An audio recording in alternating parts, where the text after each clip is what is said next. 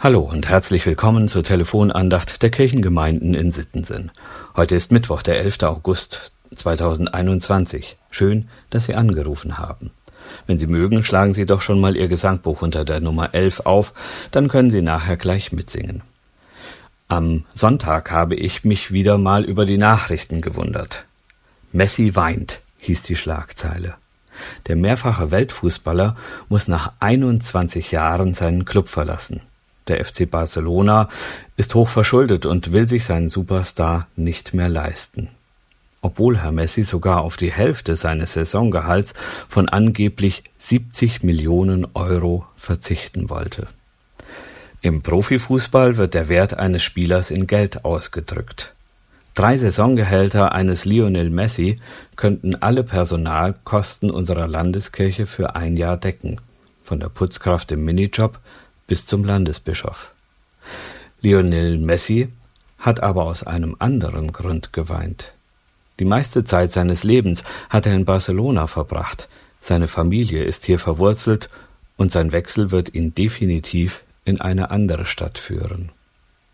Ich frage mich, was macht den Wert eines Lebens aus?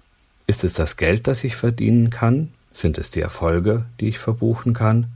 Sind es die Menschen an meiner Seite, die mir ihre Wertschätzung entgegenbringen? David, der spätere König von Israel, hat im Losungstext für heute eine andere Definition für den Wert des Lebens gefunden.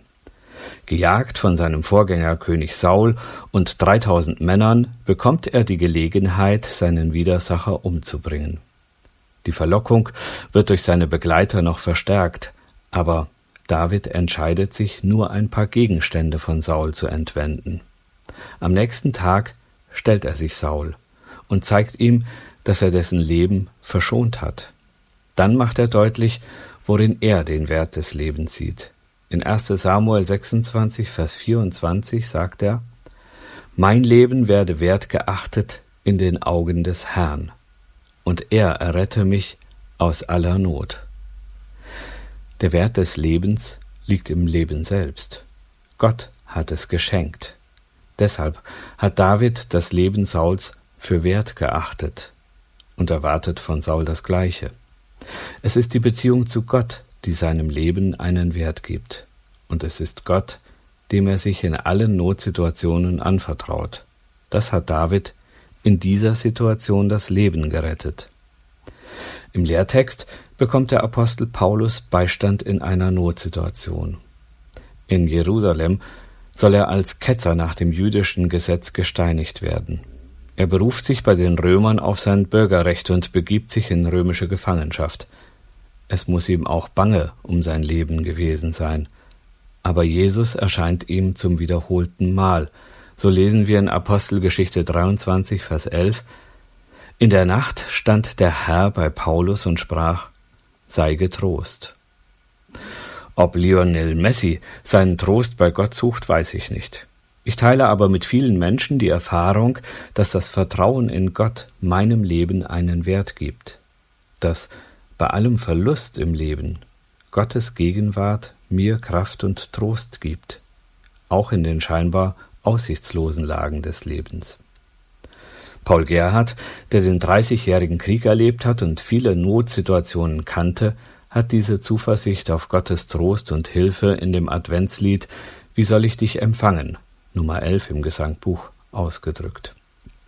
Ich lade Sie ein, mit mir die dritte Strophe zu singen und sich so noch einmal zu vergegenwärtigen, dass der Wert des Lebens nicht in irdischen Reichtümern liegt, sondern im Leben selbst, und dass durch Christi Tod und Auferstehung das Leben mit Gott kein Ende hat.